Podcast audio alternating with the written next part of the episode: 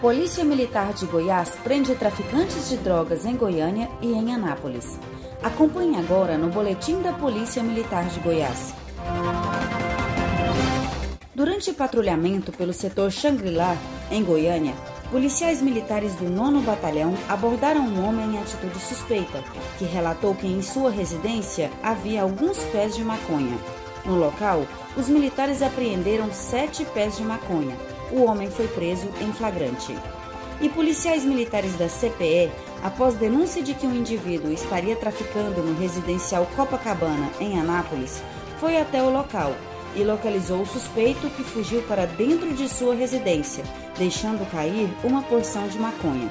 Durante a busca domiciliar, foram apreendidas várias porções de maconha enterradas no quintal da casa, cinco celulares, uma balança de precisão e 300 reais em dinheiro.